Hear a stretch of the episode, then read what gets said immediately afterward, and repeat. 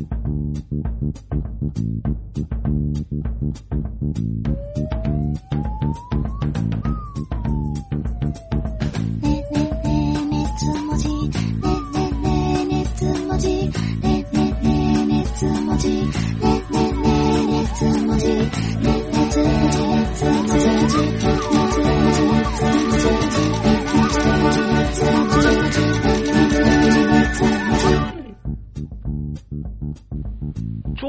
初心者向けパソコン教室 II パソコンはわからないとこがわからないあなたのための教室です。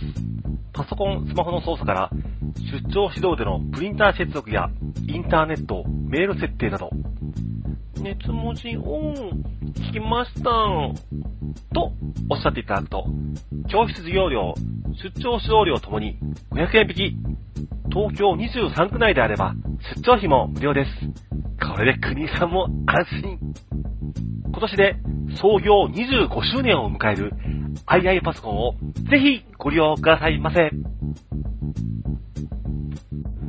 どうもごきげんよう。熱量と文字数編集長のサンキュー達夫です。本日は2022年最後の配信ということで、えー勝手にアニメアカデミー賞、毎年恒例でございますけれども、こちらをお送りいたします。といったところなんですけれども、最後の配信と言いつつ、結構あの、長いものになったので、2分割して配信したいと思います。今日はまずその前半、その1でございます。まあ、各メンバーには10分くらいということでね、お願いしたんですけれども、えだいぶ長くなった人もいるので、えー今回はですね、まずあの、ちゃんと時間を守った人順ということで、えーまあ、あの、ちゃんとね、10分きっかりの人から、また提出が早かった人から配信したいと思いますので、えー今日はですね、足富慎吾記者、関口ジョニーズ記者、藤井21記者、そして、えー黒柳岡本記者の4名による、えー各賞の発表ということで、皆さんドキドキしながら聞いていただければと思います。あと、皆さんのね、あのこの勝手にアニメアカデミー賞、えーまあそういったとも、まあメール、よかったら、熱文字 at gmail.com まで送ってください。まあ年明けの編集室とかでもね、撮ろうかなと思いますので、えーメールお待ちしております。ということで、えー本当にね、今年も1年お世話になりまして、あの、YouTube 見ていただいたりだとか、あの、今年はね、あの、II パソコンさんもついて、えーちょっとはね、あの、配信もできるようになりましたので、えーぜひ皆さん、あの、メールどんどんお寄せいただければ、まあ来年ぐらいはね、なんか、なんかイベントとかもできればいいかななんて思うんですけれども、どうぞどうぞよろしくお願いをいたします。それでは、えーっと、その1聞いていただければと思います。勝手にアニメアカデミー賞2022です。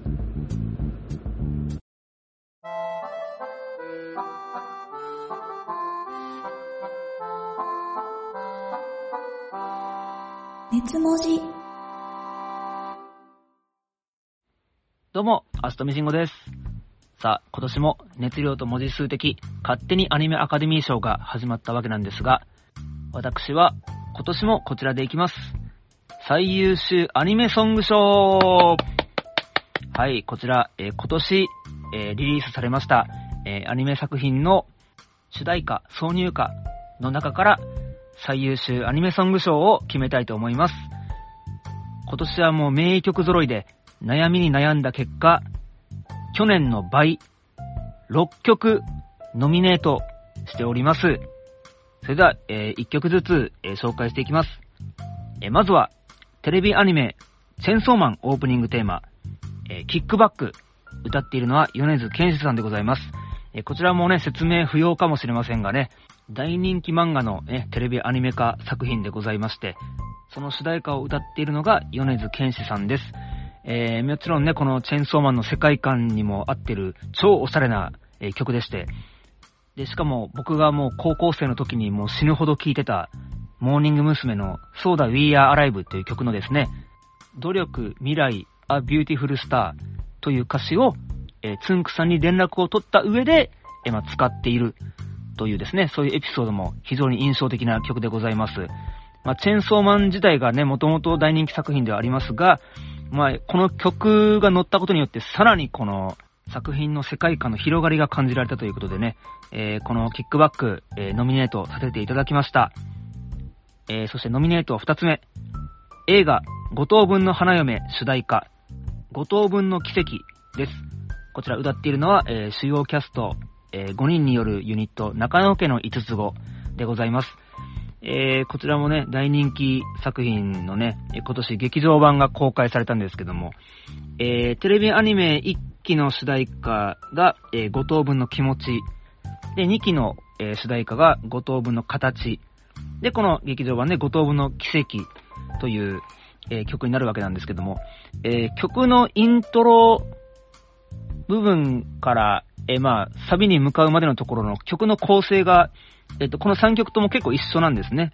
まあ、1か2のミク、四つ葉、五木の順番で、まあ、セリフがあって、で、その後の歌割りもその順番でやってって、サビは全員で歌うみたいな構成なんですけど、五等分の気持ちの時はまだそのなんか、好きとかそういう気持ちが、えー、ない入りで始まって、で、2曲目の五等分の形の時は、あちょっと、あの、主人公の風太郎くんに心を開いてきたこう、みんなのセリフから入って、そして今回のこの五等分の奇跡ではですね、もう最初はシンプルに、え好きだよ、好きよ、好き、好きです、好きなんです、というセリフから始まり、サビの部分では、え、君が大好きなんだ、誰にも負けない、と、もう気持ちを全開放して、えー、5人のヒロインが風太郎くんに思いを伝える曲となっております。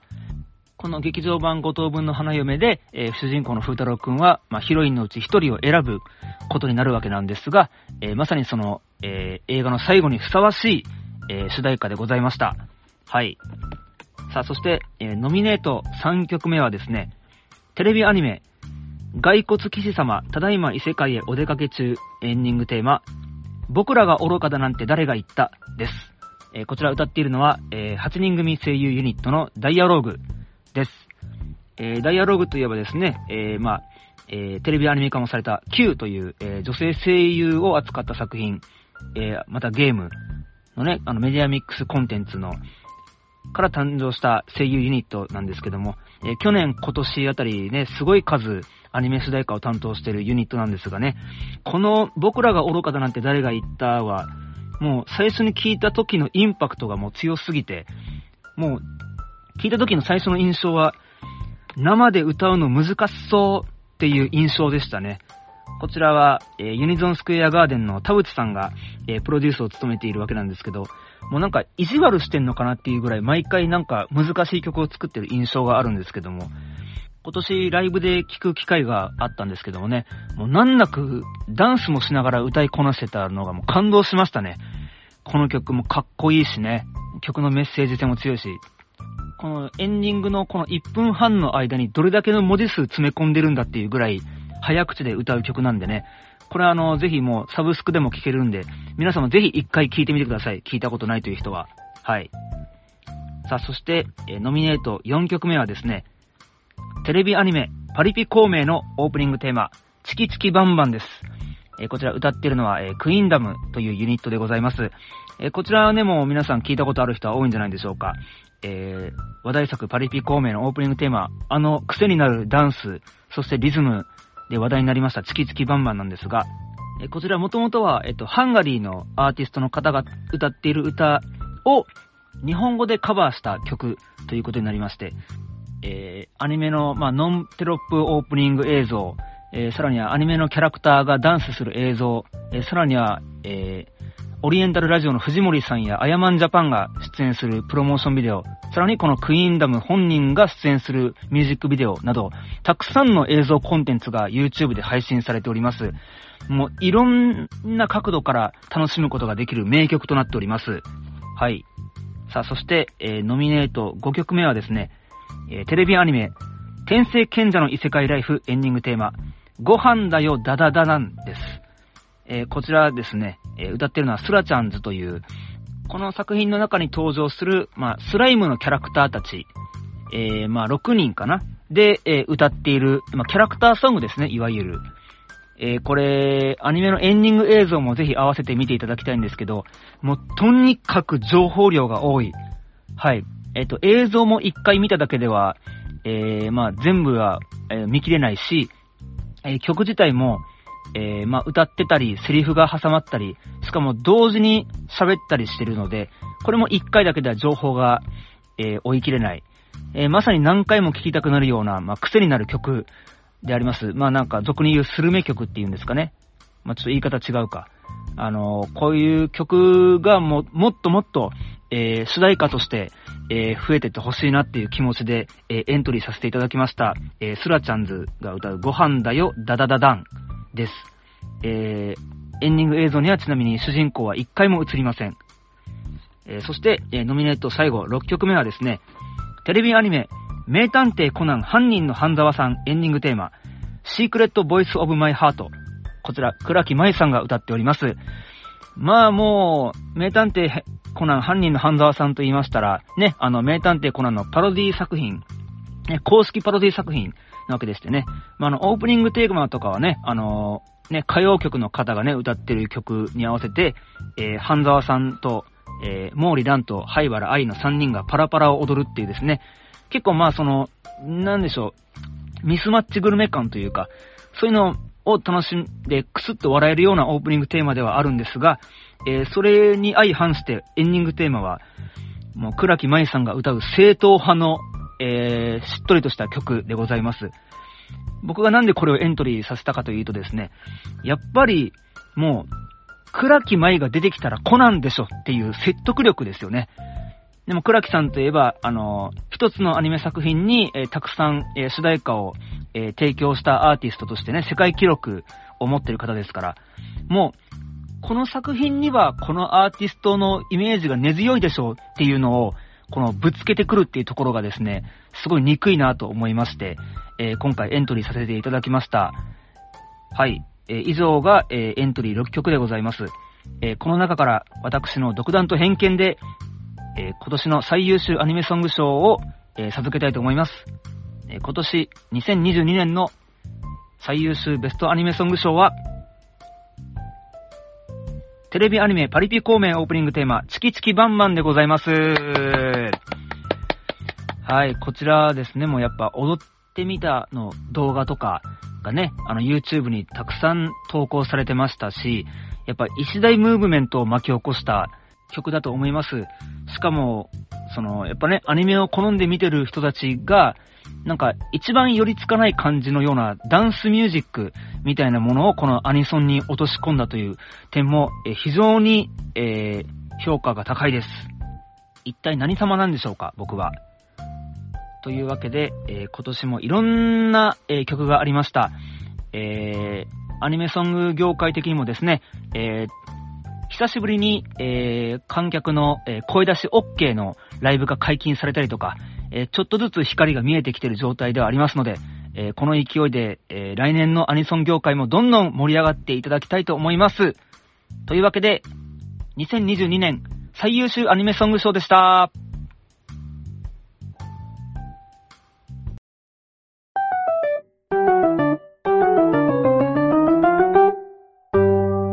熱文字熱量と文字数をお聞きの皆様、おはこんハロチャオー、関口ジョニーズです。まあ、この挨拶は、ポケモン最新作、バイオレット・スカーレットやってるとしかわかんないと思うんですけども、おはこん、おはよう、こんばんは、ハロー、チャオが戻った、ナンジャモというキャラクターの挨拶です。お察しの通り、今、ポケモンばっかやってます。年末年始も多分、ポケモンばっかやってます。皆さんは年末年始どのようにお過ごしですか？熱持ち聞いてくれてありがとうございます。今回は毎年恒例、勝手にあ、勝手にアニメアカデミーの発表ということで、私が担当する勝手にアニメアカデミー賞は、2022年カードゲーム賞でございます。私といえば、カードゲーム。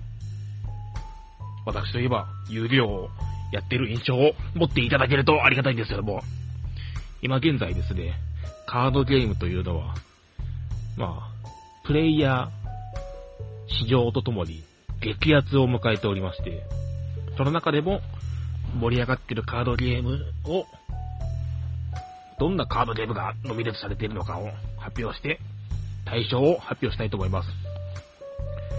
2022年カードゲーム賞ノミネート作品。一つ目は、遊戯王。まあ、これはもちろん入るんですけども。続きまして、2022年カードゲーム賞ノミネート2作品目は、ポケモンカードゲーム。まあ、これも歴史のある作品ですけども。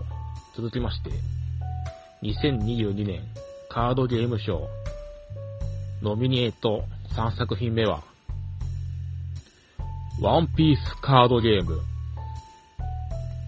そして、2022年カードゲーム賞ノミネート作品4作品目は、シャドーバースエボルブ。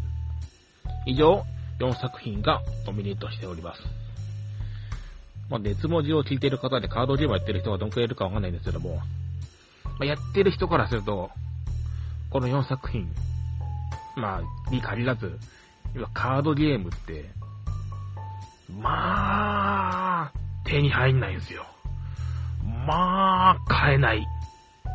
自分がちゃんとやってるのは、有料くらいですけども、有料もまあ、発売日をチェックするんじゃなくて、その発売日の、発売するカードの予約日をチェックしないといけないぐらい、買えない作品が多いですから、この年末年始だとその年末年、年末商品とかは、あ、あんま言いたくないですけど、ね、お転売をする方々ら、お転売なお転売屋がたくさんいるんでね、実際にそのカードゲームをプレイしてる人にどんだけ届いてるかっていうのが疑問なもんなんですけども、この遊戯王、ポケモンカードゲーム、ワンピースカードゲーム、シャドーバースエボルブ。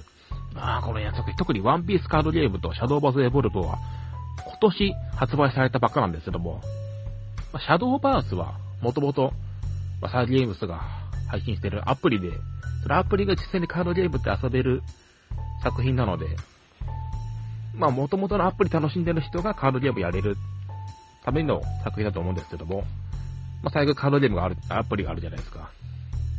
ワンピースカードゲームは今年の夏前くらいに発売されて、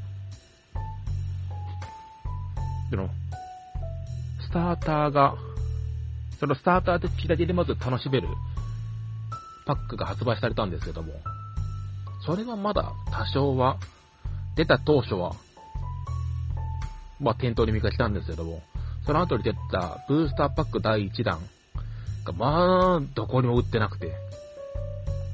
だから、始めようにも、始めらんない状況がずっと続いてるんですよね。で、ワンピースかも、映画がヒットして、映画にもカードゲームが、ワンピースカードゲームついてきたりするんですけども、変な話。その映画を見る値段よりもついてくる特典の方が高くやり取りされてるみたいな現状なんで、ちょっと、カードゲームをやるっていう、純粋に楽しんでる人たちがちょっと今あんま楽しめない状況なんで、なかなか難しいと思いますね。現に私、有利量も、年末、クリスマスは、年末商品のカーボックスが出たんですけども、予約できてなかったんで、走り回りましたから。まあ、とりあえず確保できたんですけども。さらに、ポケモンカードもね、先ほど言いました、配信作のバイアルトスカーレットが、今後多分カードゲーム化されると思うんですけども、ポケモンカードゲームって、まあ普通のイラストのカードと、ちょっとレアリティが高いイラスト違いみたいなのがあるんですけども、新しいポケモンに限らず、その登場する人物、トレーナーとかのイラスト違いがすごい人気が出たりするんで、先ほど自分が言った最新作のナンジャモっていうジブトレーナーが、ジブリーダーがいるんですけども、そのイラスト違いのカードがもし出たら、ポケモンカードやってないですけど、ちょっと自分も欲しいですもん。ここからバイオレット・スカーレットがその登場人物がね、魅力的すぎるんで、単純にコレクターアイテムとして欲し、興味あるんですけど、まあ、そのパックは買えないでしょうね。ちょくちょくここでお話してますけど、コンビニでバイトしてるんですけども、もう店頭でも電話でも有料ありますか？ポケモンカードありますか？で、今年に帰ってきてワンピースカードゲームありますかっていう電話とかが、まあ、後を絶たない、後を絶たないですから。で、電話とかで受ける外国人のバイトが、カードゲームの名前言われて分かるわけないじゃないですか。まあ、不思議と、私は分かるんですけども。今から言うのは悪くてですけど、カードゲームありますかって電話してくる人、めちゃくちゃ早口ですよね。まあ、ヨタ話は、ここまでとして、ノミネート作品、遊戯王、ポケモンカードゲーム、ワンピースカードゲーム、シャドーバースエボルブ、そうだ、シャドーバースエボルブに関しては、サイゲームス提供ですから、その、コラボ作品として、ウマ娘のカードが発売されたんですとか、これが多分単純にやってる、これだってやってる人も買ったのかな？コレクターズアイテムとしても、テロこそ、おてんばな人たちが買い占めちゃって、見事にその馬娘のパックだけ存在しないっていう状況ですから。まあ以上その4作品の、伸びる作品の中から、2022年カードゲーム大賞を受賞した作品を発表したいと思います。2022年カードゲーム大賞受賞作品は、ドーンバンワンピースカードゲームです。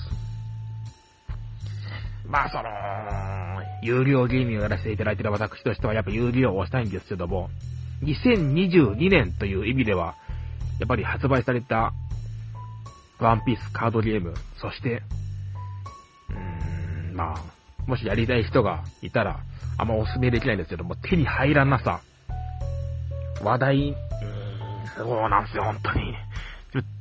最初、ワンピースカードゲーム、知り合いの芸人って始めたんですけども、手に入らなすぎて、心折れてやめちゃったんですよね。なんかイベントとか行けば買えるみたいなんですけど、店頭では予約を受け付けてないみたいな。自分はカードゲーム基本的に、ボックス、なんかそのパックが入ってる箱ごと買うんですけども、店によってはもうボックスで買えなかったりするんで、手に入らないのは入荷数が少なくてて、まあ他、で今、プレステ5とかが、多少手に入りやすくなってるのかもしれないんですけども、カードゲームは、そのおてんば対策として、店頭で、そのボックスを、に貼ってあるビニールを剥がして、その、転売できなくするっていうのを実施してる店もあったりしますから、企業努力が実って、ね、ちゃんと欲してる人たちにカードが手に入ることを2023年は祈りたいと思います。自分や私は有料2023年に発売される、なんだっけかな。クォーターセンチュリーレアリティコレクションって有料かカードゲームかも25周年なんで、クォーターセンチュリーっていう、もう、四半世紀でいいのか？の記念したパックが出るんですけども、私はどうにかその、コナミの受注販売、ん？抽選ができて、2箱手に入るんですけども、まあ、これも、戦争が起きるでしょうね。ワンピースカード、ワンピースカードゲームに関しては、今、どんくらいのパックが出てるのかも把握できてないんで、だって、店頭に並んでるの、遊戯王を買いに行く時点で、いろんなパックの商品状況を見ることはあるんですけども、どのパックも、有料もポケモンカードも、ワンピースカードゲームも、シャドーバーズエブロブも、売り切れ中っていう、この商品型の時代に手に入らないっていう、今本当にカードゲームは結構大変な状況を迎えております。まあ、企業としては売れてるのか、売れてるから問題ないのかもしれないんですけども、もうちょっとプレイヤーに届くように頑張ってくれないと、今自分遊戯王でね、ちょっと心が離れてるんで、ね、皆さんもぜひ、カードゲームを楽しんでいただけたらなと思います。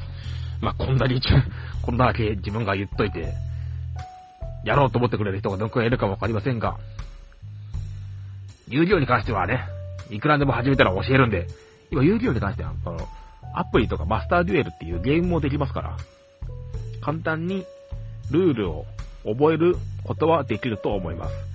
皆さんも、年末年始、カードゲームをして過ごそうぜ。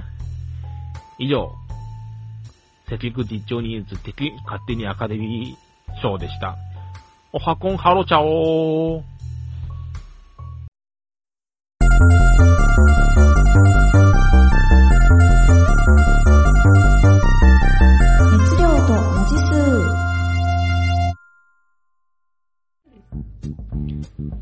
ムスカ大佐だ。超初心者向けパソコン教室、II パソコンは、わからないことがわからない君のための教室だ。簡単なパソコンやスマホの操作から、出張資料でのプリンター接続やインターネット、メール設定など、ラピュタ文字とて手に取るように読めるのだ。東京23区内であれば無料で出張もしよう。熱文字を聞いたと言ってくれれば、わずかばかりのお礼だ。教室授業料、出張指導料、ともに500円引きしよう。創業25周年 II パソコンをぜひ利用したまえ。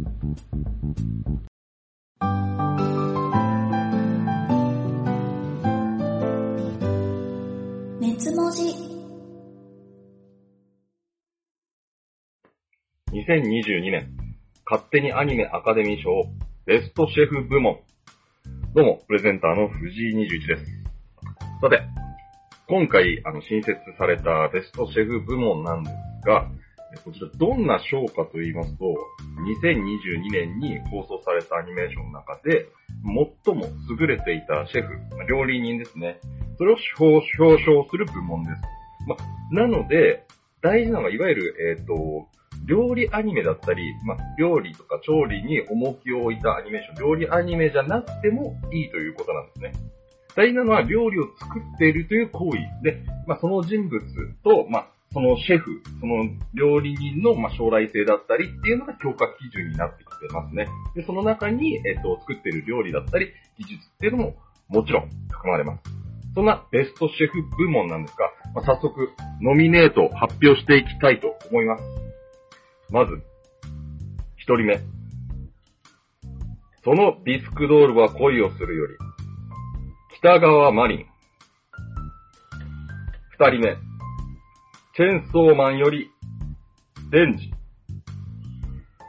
三人目。スパイファミリーより、カミラ。以上3名の方がノミネートされました。いやいやいや、この3名の方なんですけどね、えーっと、まあ、その、その人が、そのキャラがっていう方ももいるんじゃないんですかね。そのキャラ入んのみたいな。まあ、えーっと、僕の、えーっと、ベストシェフ部門ではこちらの3名の方がノミネートされました。まあ、早速一人ずつちょっとあのーノミネート、受賞理由、ノミネート理由をちょっと発表していきたいんですけど、まずあの、ディスクドールは恋をするの北川マリン。北川さんですね。あの、この作品において、えっ、と、ベストシェフは五条くんではなく、北川さんです。あの、五条くんっていうのは、あの、料理が得意なんですね。あの、作中の中でも、あの、料理する場面ちょこちょこ出てきたりするし、えっ、と、北川さんが、えっ、と、家に行って、えっ、と、おじいちゃん3人で、えっ、と、ご飯、夕飯食べるシーンがあるんですけども、と、その時も五条くん料理してるんですけど、あの時が、えっ、と、メインが、えっ、と、サバの竜田揚げになんかちょっと野菜のあんかけみたいなかかってたやつに、で、副菜で、えっ、と、かぼちゃの煮っころがし的な、ひき肉入ったかぼちゃの煮っころがし、煮物ですね。で、そこにぬか漬けと豆腐とわかめと長ネギの味噌汁。で、白飯というのは、もう、素晴らしい。これ以上ないくらいもうバランスも取れてますし、ザ和食完璧な料理です。美味しそうでした。作画も美味しそうでしたし、料理自体も美味しそうでした。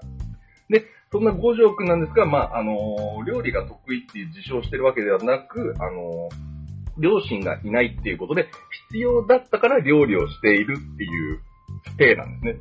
必要だったから料理をしているだけだって言ってる五条くんに対して、北川さんが、私と一緒じゃんって言うんです。私と一緒じゃん。この完璧な料理を作り上げた、この和和食、完璧な料理を作った五食に対して、私と一緒じゃんって言って、えっと、見せた料理が、納豆、冷凍唐揚げ、冷凍チャーハン、ウインナーっていう、それを一皿にゴンと持った、もう、なんでしょう、ごてごて一人暮らし男子大学生みたいな。で、このご飯を私と一緒じゃんって言って北川さん見せるんですよ。とんでもない自己肯定感の強さなんですけど、で、これにしかも北川さんはハマってたっていうんですね。この飯に。で、このハマってたっていうのが結構重要で、あの、料理自体に、つまり、こう、ハマったっていうことは、料理自体に興味がないから、その、ありもので済ませるとか、そういう感じではなく、空腹とか満たすとか、そういう考え方じゃなくて、料理自体を美味しいと思って食べてるんですね。つまり、この、冷凍、唐揚げ、冷凍チャーハン、ウインナー、納豆っていうのがすごく自分としては、あの、いい料理だと思って食べてる。これはすごい重要で、そんな彼女のこの料理スキルっていうのが爆裂、爆裂するのが7話なんですけど、そこで、チャーハンオムライスっていうこの、物議を醸した料理が出てくるんですけど、あの、北川さんの家で五条くんと二人でおうちデートしてる時に、あの、料理を振る舞うんですが、北川さんが料理するんですけど、その時に北川さんが、冷蔵庫の中身をパッと見で、こう、ありもので料理をするんですよね。卵、玉ねぎ、鶏肉みたいな。あ、じゃあオムライスかなって言って、オムライスを作り出すんです。もうこの時点で、あの、かなり料理スキルが高いです。冷蔵庫にある残り物で何ができるかなって想定して、パッと、あの、完成形が見えるっていうのはかなりスキルが高いですね。で、かつ、えっ、と、調理して、味見して、美味しいと感じるものができてるっていうのは、かなり料理のスキルが高いと。ただ、この完成形できたのが、ま、自分で言ってるんですけど、失敗しちゃったと。もう卵が足りなくなって失敗しちゃった。見た目的にも、色的にも、オムライスではなく、チャーハンじゃね？ぐらいの色に、色味のご飯に、卵、あの、ボテッとした卵がかかってるっていうものなんですけど、これ、えっ、と、五条くんは、えっ、と、チャーハンと勘違いするんですね。っていうのも、えっ、と、鶏ガラと、えっ、と、醤油をちょっとって、あの、使った、隠し味で使ったって言ってるんですけど、これ、えっ、と、もしオムライスを仮に、えっ、と、北川さん作ってるんですけど、鶏ガラと醤油を入れるっていうのはそこに、かなり、すごいことだなと。で、この鶏ガラと醤油を入れて、あの、ご飯を、鶏肉と玉ねぎ、ご飯を炒めるときに、えっ、と、鶏ガラと醤油入れると美味しいってことに気づいてるってことは、これ、冷凍チャーハンに、あの、先ほど言った冷凍チャーハンにハマってるっていう時期があったじゃないですか。で、そこを再現しようとしてそこにたどり着いたんじゃないかと。つまり、えっ、と、自分の好きな味、美味しいものに対して自分でその料理を再現するっていう力があるんですね。もう天才ですね、ということは。これ自覚なき、しかもそこに対して自覚がないんで、自覚なき天才シェフ、北川マリンですね。ということで、一人目のノミネートは、えービスクドールは恋をするから、えっと、北川マリンさん。で、続いて、チェンソーマン、デンジ。この作品は、もうある種、あの、飯に対して、料理に対してすごい、なんか特別なものがある作品なんですけど、まあ、主人公の、まあ、デンジなんですが、育った環境はかなり劣悪なんで、まあ、基本的にはろくなものを食べて育てない。まあ、カビた食パンをポチタと二人で分けながら食べたり。で、それ食べながらジャム塗って食いてっていうような日々なんです。で、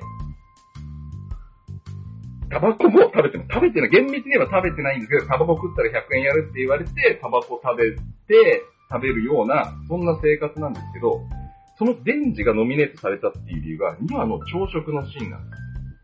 で、そこでデンジが、えっ、と、食パンに、ごってごてにいろんなジャムかけるんですよ。いちご、梅、マーマレードとか。で、そこにさらにバター、蜂蜜、シナモンもかけちゃおうって言ってたんです、ごってごてのパンを作るんですけど、それを自ら最強のパンって言うんですね。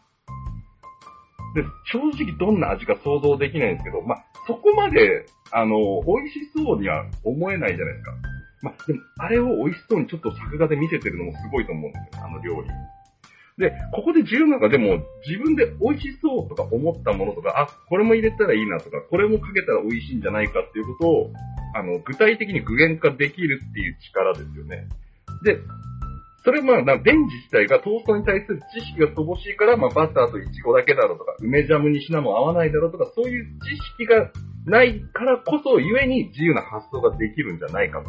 まあ、だからこそ、まあ、そこに調理技術っていうのが追いついたときに、まあ、彼は素晴らしいシェフになれるんじゃないかと思いますね、僕は。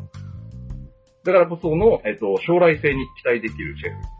チェーンソーマンの前時は将来性に期待できるシェフ。そして、スパイファミリーから、カミラさんですね、3人目は。まあ、カミラさんって言って、どの方っていう方もしかしたらいるかもしれないですけど、いわゆる脇役の一人なんですけど、夜さんの同僚の一人です。あの、金髪でちょっとふんわりウェーブかかった感じの、あの、当初は結構当たりが強くて、なんか嫌味を言うようなキャラクターで、なんか高飛車な感じで、まあちょっと嫌なやつというか、そこまで好きになれない感じの、まあ、女ですわ、あの女。でも、これが僕、えっ、と、16話の夜ズキッチンの回で評価がガラッと変わったんですけど、あの、料理ができないっていう人に対して、まあ、料理ができない夜さんに、えっ、と、料理を教えるって回なんですけど、料理ができない人に料理を教えるっていうのは、まず料理スキルプラス、それ、その料理を言語化して人に伝える能力が必要なんです。もうこの時点で、料理スキルがかなり高くないとダメなんです。で、そんな中でも、まあ、夜さんに料理を教えるっていうのは、まあ、めちゃくちゃ難しいですと。まあ、料理を狂気化できる方なんで、そんな方に料理を教えるのはすごく難しい。で、現にあの、じゃがいもを剥けないで、皮剥いてくださいって言って、ピーラーで血の海にしちゃうし、まあ、肉は、肉切ってくださいで、あの、もう、ペラッペラの紙切れのごとく薄切りにしちゃったりとか、で、ほうれん草はもうまな板ごと切っちゃったりするんですけど、ここのほうれん草をまな板ごと切るっていうところのセリフで、カミラが、お気にのまな板だったの、お気にのやつだったのにって言うんですよ。まな板のことを。これ、お気に入りのまな、あれって思って、お気に入りのまな板があるくらい、カミラは料理が得意とか好きなんだって思って、これは、もしかしたらこの女料理できるぞとかなり。で、その後で、で、それ思って、そっからの流れで、まあ、料理ができないですよ、夜さんが。全くできない中で、じゃあ、糸口を見つけるっていうので、なんか親が作ってくれた料理で美味しかったものを聞くんですね。だから、思い出的なものを聞くんですけど、そこでゆうりくん、弟のゆうりくんが、なんかシチューみたいなので、なんか目玉焼きが乗っててって言うんですよ。そこから、スッと、じゃああれだなって料理を作れるんですよね、カミラは。で、しかもそこに多分パプリカパウダーが入ってると思うって言うんですよ。ということは、この方、料理の知識がかなり幅広いんですよね。っていうのも、その後に、えっと、ゆうりくんがちょっと味見した時に何か物足りないなって言ってるんですけど、そこで出身地域からサワークリームをそのシチューにちょっと足すっていうのをやるんです。で、そうすると、あのーあの時の思い出の味だってなんですけど、地域性、そのシチューの同じ料理の中でも地域性があるっていうのまで把握してるんですよね、カミラは。これか、あの、料理技術、スキルプラス、知識もあると料理に関する。で、あれ、これなんかめちゃくちゃ料理できる人なんじゃないかなって思った時に、一番最初の方で、ホームパーティー、1話とか2話とかで、えっ、と、初めてホームパーティーに行く回があるんですけど、夜さんが。夜さんと、えー、っと、ロイドが、えーっと、まあ、出会って直後ぐらいの頃ですね、カミラにホームパーティーに招待されるんですよ。そこで、ホームパーティーってことは料理してるよなぁと。で、それちょっと見返してみたら、子供含む20人以上のホームパーティーだったんですよ。20人以上子供を含むのホームパーティーの料理が作れるって、とんでもない料理スキルですよ。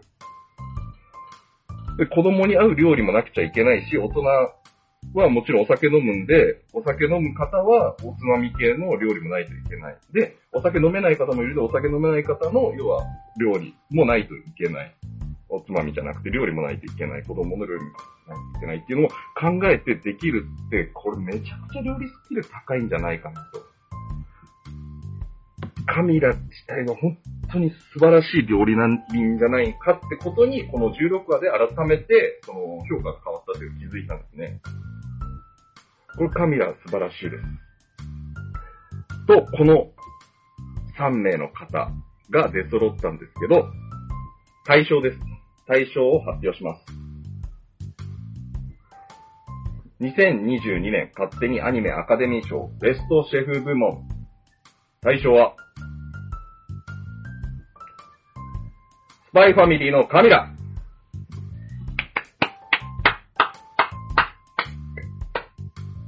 いやー、ちょっとやはり、カミラが料理技術、まあ、そして知識、料理に対する知識、で、そして、えっと、大人数作れる対応力、大人数の料理作る対応力において、やはりちょっと頭一つ抜けてましたね。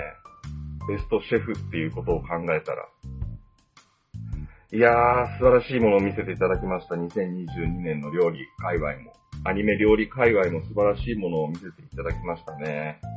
まあ、今後、えっ、と、また料理アニメだったり、まあ、料理アニメじゃなくても料理シーンがあるアニメ、今後も、えっ、と、見ていって、ベストシェフ部門、えっ、と、今後盛り上がっていけばいいのかなと思います。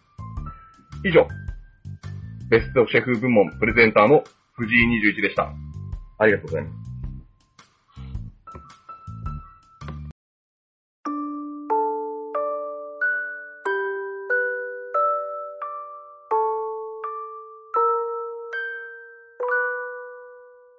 量と文字数。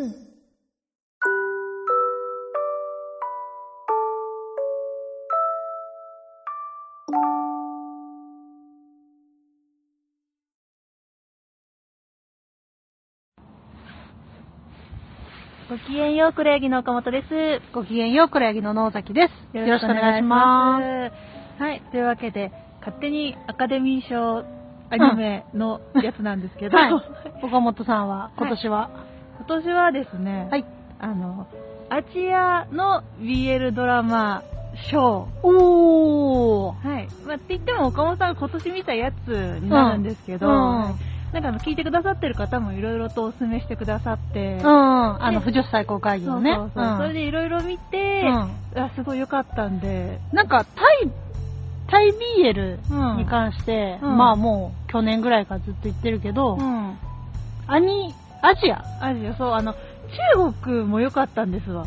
あ、そうなの、はい。だからちょっとタイに限定してしまうと、ちょっと中国入れられなくなってしまうので、ねうんはい。ちょっとアジアということで、はい、広く。でかくついたね。はいでも、多分、タイと中国だけでしょ。はい、ごめんなさい。日本、食い込まなかったか。日本はちょっと、侍ジャパン入ってこなかった。はい申し訳ないです。あー、そうかち。ょっと予選で敗退してしまいました。あー、申し訳ない。う。うんんまあまあ、そんなカンナーでね。で、まずあの、一つ目のエントリー作品。はい。ノミネート作品。ははいい。。作品、こちらがあの、ターンタイプになります。ターンタイプ。はい。これがですね、うんあの、まあ、舞台は大学になるんですけど、主人公がゲイ嫌いな男の子、太一くんと、うんあとオープンゲイな、あの、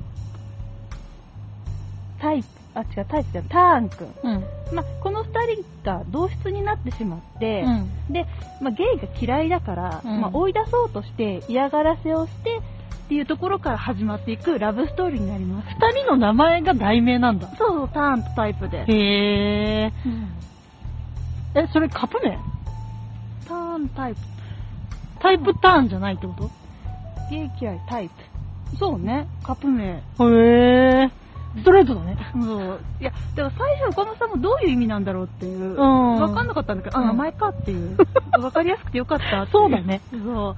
でも、の何がすごいって、うんやっぱり結構、ゲイに対してのヘイトがとにかく最初すごいのよ。やっぱ、うん。いろんな理由が、ちょっと過去のトラウマがあって、うんまあ、嫌いになってしまったっていうのがあるんだけど、うんやっぱりそれでも3話くらいまでちょっと見るのあ、しんどいぐらいなんだ。そう、だからさい、だから、これは、うん。一番最初に見ない方がいい。じゃあなんで初心者それのノミネート。いや、ちょっと好きだから、どうしてあも、それ早めに言いたかった。結構じゃあ、描写としてはきつめなんだ。最初は本当に、いや、そこまでやらなくてもよくないって思っちゃうんだけど、だんだん本当にだんだん出れてくる、うん。出れてった結果、うんやっぱり岡本さんツンデレ大好きだから、大好きだね。そう、あれって、なんかいいぞって思ったらもうそのまま魅力にはまってっちゃううなるほどね。しかも、これの何がすごいって、うん。キスシーンがすごいのよ。いやもう本当に、だいやだから欲求ね、不満出さないでもろって。いや、いやもう本当にこれは、だからちょっとおすすめするのちょっと恥ずかしいんだけど、キスシーンがいいからおすすめっていうのも恥ずかしいんだけど、でもこれが、あの、この作品自体、あの、ベストカップル賞っていうのと、ベストキスシーン賞を受賞してて、何の？はい、はい。いやその賞何っていうのがあるんだよ。だからベストキスシーン賞、あ、ベストキスシーン賞受賞してるくらいキスシーンがすごいの。で、岡本さん過去見たドラマも AV も含めてよ。AV これも含めて、どれよりもエロいキスをしてるの。多分 AV って大してエロキスしてないと思う。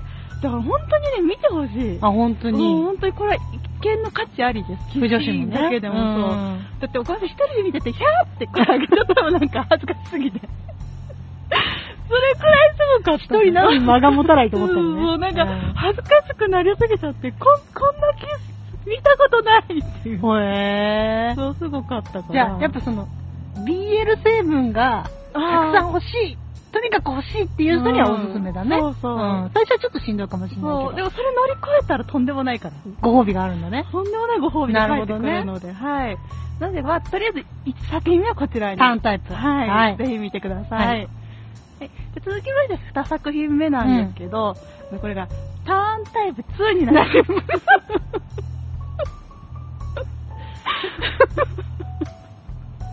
じゃあ3作品目にしてもらって。ちょっと待って説明させてよ。これ、いや、ただの三作品いや、お作品、説明させて何よよ。いや、これ、いや、なんで、うん2をノミネートしたかって話ですよ。いや、これ多分ね、許されないけどね。いや、許されちゃう。な、これもともと、まあ、これが、あの、一、一作品目が大学のお話だったんだけど、うんあなるほどねそううん二作品目が、うんそそれの、まあ、7年後、うん二人が大人になってからの社会人だそうそう、話になりますので。へー。そう。で、これのドラマの何がすごいって、一話目の冒頭になるんだけど、うん。なんかあの、こう、テントが張られてんの。どこ？にあの、多分部屋の中、あれ外だったかな？ちょっとそこら辺ちょっと記憶が曖昧いでわゆる普通のテント？そうそう、なんかちょっとあの、テント。うん。で、それの布越しに、うん二人の影から始まるの。へー。顔が近づいてってんだけど、え、何してんのかなって思ったら、うんなんかあの、先にキスした方が負けゲームっていう、なんか、あれな、こんなところから始まんのっていう。なんか普通、普通初めってさ、うん。なんか二人が今どんな風に過ごしてますみたいな。まあ、日常シーンから始まるよね、そうそう、ね。職場のシーンとか、朝食から始まって、会社、うん通勤みたいなそうそう、なんだけど、二人がイチャイチャしてるシーンから始まって、でも見てるこっちからしたらね、うん。いやもうけしからん持ってやれっていう、そういうことになんの？でも多分それって2だから許されてるよね。そう。で、この二人が、うん時が経っても、うんちゃんとこうやってイチャイチャしてるんだっていう。うんそうだねなんうんかそれがすごく嬉しい。そうだね。そうそう。で、あとなんかそのタイのうん仏教的な話、まあ、あ、でもこれ言ったらちょっとネタバレになっちゃうからやめとこう。やめとこううんやめとこううん ごめんなさい。1も見てないのに、2のネタバレされたらたまったもんじゃないからさ。うんちょっとぜひ見てほしい作だから、品。えっと、やっぱその、1作目見た方々へのご褒美ドラマということそう。そうそうそう、んなるほど。本当にありがとうっていう。でもすごかったんだ。そうすごかった。だからうん途中ちょっと苦しいシーンもやっぱり、ね、まあドラマだからそうそう、うんあるんだけど、まあ、結局よかったっていう。ああ、もうもちろん、あの、ミドコンパターンでね。そうそう、あありがとうっていう。なるほどはい、そんなドラマです。いいじゃないですか。はいはい。で続きまして3作品目なんですけど。3タイプ3ですか？え？出てないのよ。あ出てない出てほしいんだけど、こっちは。うんそう。で、3作品目が、あの、トゥギャザーですね。あ、それはもう聞いておりヤます。さんも、はい。あの、もう、トゥゲザーはもう覚えました。うんあー、ありがとう。という名前だけは。そう。また、そうさんも見て、うんその話したやつは流れたかい？富士市最高会議。結構ね、そう、撮ったけどね、流れてない富士市最高会議があってね、そうお便りくれる皆さんには本当に申し訳ないんだけれども、そう、でも、あの、じゃあ見てるから、岡本さん。うん、見てる。そう。そうみんながおすすめしてくれたものは、岡本ちゃんと見てますから。見てるんで、うんご安心ください。まあ、とりあえず、まあ、これの舞台が、まあ、大学、またまた大学になるんですけど、うんまあ、主人公がタインくん。タインくん。はい。で、男性に告白されて困ってたタインくんが、うん学園一の人気者であるサラバットくんに、うん異世彼氏役を頼むっていうところから、まあ、お話がうん。始まるわけなんですけど、うん。これの本当に何が良かったって、うんなんか、岡本さん結構それまで、うんまあ、BL、本当にエロも含む、うん。うん。要素の強いものばっかり見てたのよ。その、うん、わかる。ちょっとアダルトのね。そうそうそうそう。だから本当にキスなんて序の口みたいな感じだったんだけど、うんこれが、そういうのが全然なかったのよ。うん。全然なかったけど、うんすごいなんかその少女漫画でいう胸キュンみたいな、なるほどね。そういうシーンが盛りだくさんで、うん。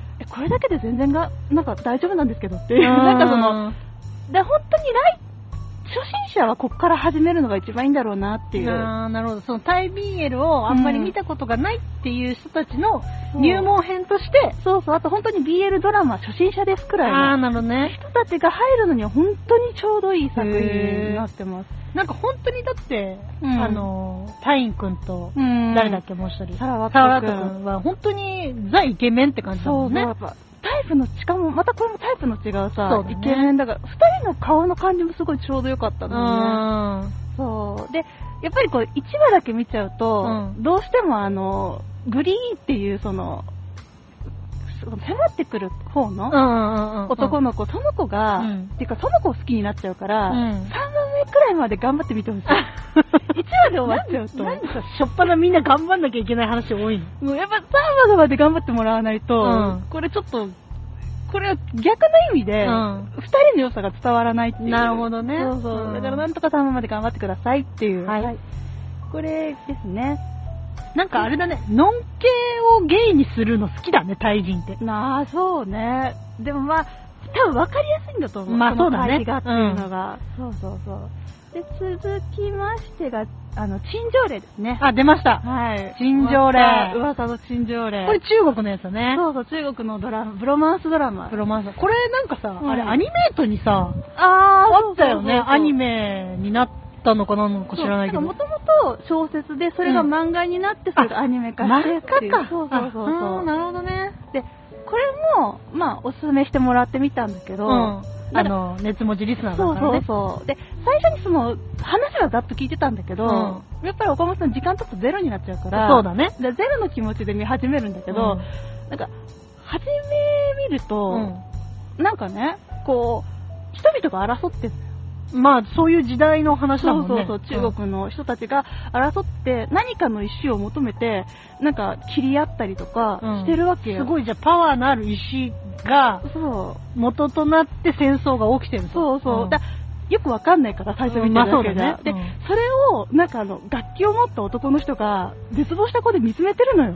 うん。で、岡本さん最初、なんかその人が、なんか音楽家の人なのかなって思うわけよ。まあ楽器持ってるからね。そうそうそう。んで、その人が、なんか絶望した結果、うん崖から飛び降りようとするのね。うんで、岡本さんとしては、あ、知らない人が落ちちゃうと思ったら、うん。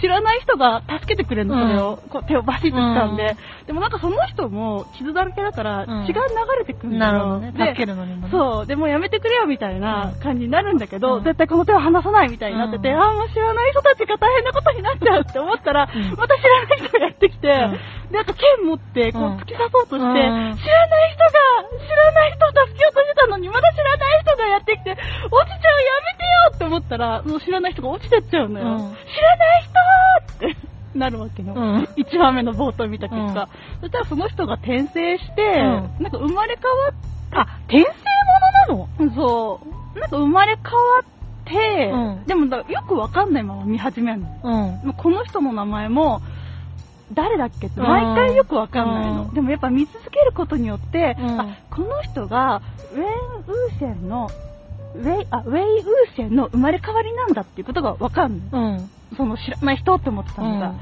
で、その人とこう助けようとしてた人が、あの、ランワンジーっていう人で、んあ、この人ランワンジー、ね、二人が、うまあ出会いとか、まあ過去にどうしてこの戦争になったのかっていうところを、まあ、どんどんやっていくんだけど、なんかこれを見てくと、いろいろ辛くなってくるのよ。うん。なんかその、ちょっとした勘違いから、うんどんどんウェン・ウーシェンが悪者になってっちゃううの。すれ違いみたいなもんだね。そう。で、なんかまあいろんな、まあ悪い考えの人がいたりとかもして。まあまあ、それを利用してやろうとする人もいるわな。そうだから結局、ウェーシェンが死ななきゃどうにもならないような事態になっちゃって。最後は。そうう。んで、それでその崖のところに行くわけよ。あー、で、最初のシーンに戻るみたいなそう。こと。だから、岡本さん今度はちゃんと、ウェーシェンって、ちゃんと叫べるわけよ。そのシーンが出た時にね。わーって、こんな悲しいシーンだったんだってなんとなくピンとこないまま知らない人がーって、うん。なってる場合じゃなかった。本当に悲しいシーンだったんだ、あれ。秘伝の話なのこれは。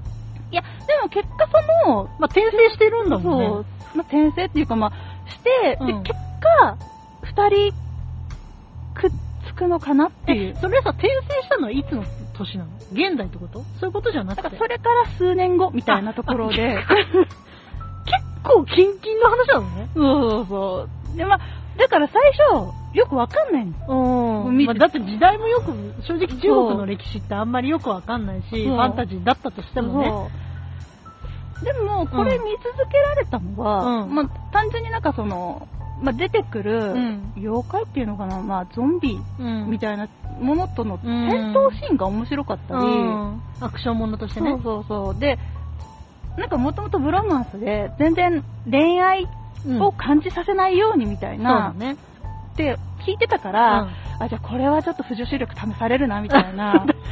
そう、行間をね、どれだけ見出せるかみたいなところね。そうそうって思ってたんだけど、わ、かりやすく BL なのよ。やっぱり、あれって、クソデカ行間。不女子だなっていう。これは不女子、ちゃんと不女子に向けたものだっていう。なんか不女子になっちゃうとさ、うんなんか、不女子っぽいものってもう分かんなくなっちゃうよね。そう。もそう、だからヤウさんにも前言ったじゃない。うんなんかこれ、なんかその、そうやって隠してあるみたいうんな、二人の出会いのシーンで、うんこうなんかちょっと、なんか不真面目う、なうん。主人公と、うんで、ちょっと生真面目な出会いました。うんこれ恋するに決まってるよ、みたいな。これは不女子の考えだって言われて、そうだったのか。別に不女子じゃないとも思うけどね。うん、そうだからちょっとね、いろいろとあれかなっていう感じなんですけど、うんまあでもとりあえず本当に、あの、すごい、50はあるんだけど、50あるのか。あ、でそうも向こうの話って多いからね。いやでもこれがね、不思議なもんで、うん見れちゃうの。面白いからね。そうそう。え、1話何分ぐらいなの？1話が何分だったっけ ?50 分あったのかあな約1時間か。そこそこあったのよあるねでも、30分ドラマじゃないやつだ見。れちゃうのよ。うん不思議なもんで、なんだったら、もっと、もっと見たいよって 本当に自分の時間との戦いなのよ。わかる。本当に海外ドラマはね、そう、睡眠時間削って、もう1話気づいたら1時とかあるからね。そうそうそう本当にそれだけ、だ本当に皆さん時間、あ、年末年始だからそうんだよ。時間もうこれで一気見。今だ新条例一気見。はい。ぜひよろしくお願いします。お願いしますはいはい。これで1、2、3、4ですね。最後もう一個。もう一個あの、あと、ラブリーライターっていう、あの、岡本さんがあの、ハマったきっかけの、うんはい。やっぱこれのドラマは、ねはい、ずっと入れときたいなっていう、うんはい。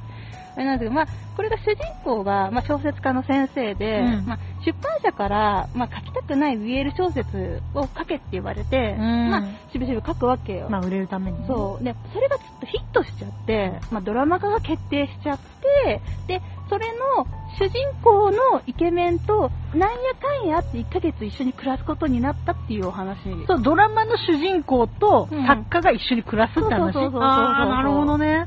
うんベタだね。うんでもやっぱ、いや、これは本当に良かったから、どこが良かった？なんだろう、何が良かったんだろう。もうそれ分かんないくらい良かったのよ。なんか、いや、どこが良かったか分かんなかったら、おすすめしちゃダメだよ。いや、結果分かんなくなっちゃった。いや、本当にね。ストーリーもいいし、そうそうそう、演技も上手かったし、いや、タイで？そうそう。タイで演技の良し悪し分かんのか？お前本当に。いや、わかんないはずじゃん。分かんないはず。こんなの。うんわかんないはずなのに、うんやっぱ、多分本当主人公の人がものすごい多分演技うまいのよ。その表情だったりとか。そうそうそうそうそう。だからなのかな？なんかね、一回泣くシーンがあるのよ。うんうんなんかそれはもう別れたくないけど、うん別れなきゃいけない別れなきゃいけなくなっちゃって、別れを切り出した後に、まあ号泣するシーンがあるんだけど、なんかそれ鼻水垂らしながら泣いてるの見て辛いね。めちゃくちゃ泣く演技うまいじゃんって思って、それ見て岡本さんも泣いちゃって、本当に大変よ。想像しただけで笑いのその現場。っていう。で、やっぱ今考えるうと、ん。なんかね、あの、CM? うん。で、ほら、よくタイドラマってさ、はい。気づいたら、うん。なんかその商品の宣伝しるみたいな。やっぱ今考えるとちょっと上手かったもん。あ、そのラブリーライターは？そうそうそうよその、ん？なんだろう、こう、明けすけじゃないってこと？そうそう、なんか最初気づかなかったの。うん。それ、だ見た、見終わった後に、うん。なんかその、その次で、なんかその次のドラマ見た時に、うんまあ、やたらめったらこれ商品を紹介するななって。なって、それを、があったことでようやく、あ、あれってそうだったんだって。あーそうなるほどねなんかすごいナチュラルな流れで、あの、この美容のパックとかするから、気づかないの。うん。やっぱりしょっぱなそれを見てから。うんそう、だからね、そういったところもうまいっていうのが、ラブリーライターのすごいところですね。ちょっとそれは、ちょっとよくわからない評価点だけど。CM、クロートの評価点そうねバレないようにするっていうのが、うはいん。それは本当に、ぜひ。まあでもほんと BL の王道って感じだね。やっぱうん。どれもそうだけど。いやいや、うん。付き合うふりをするとかいやいや、一緒に生活するとか。こんなんハーレクイーンよ。結局そういうことだよね。反発し合う二人が結果的には最後はくっつくっていうのがいいんだよね。ね。うんぜひこれ全部見てくださいっていう。いや、全部は見れない方もいるので、岡本さんが、あはい、賞。でしょう。えっと、なんだっけ？アジアあの、アジア BL ドラマ部門。部門。はい。で、1位が、はい。ターンタイプになります。おーいや、これは本当にね、凄まじかった。本当に。2じゃない。2じゃないわ。いや、やっぱり結局、1から見てもらわない2だからねとうん分かってもらえないっていうのがあるので、本当に1を見てほしい。あ最初、しんどいかもしれないから、そうだね。やっぱしんどいってなったら呼んでほしい。隣で大丈夫だよって言って。言いながらねうん。うん自ら一緒にちょっとそれは本当にお願いします。なるほど。ね。まあ今結構本当にタイドラマ見える間口が広がったというかさ、そうね、いろいろアマプラも登録もあるし、他もいろいろあるし、うん、調べたらなんか結構本当に見れるところが多かったから、うん。あとは、あの、岡本さん、これ、今回、賞には入れてなかったんだけど、はいあの、バッド、 Bad Buddy、Bad Buddy。Bad Buddy、Bad Buddy だったっけ？なんか、それもタイ。タイの BL ドラマで、うん。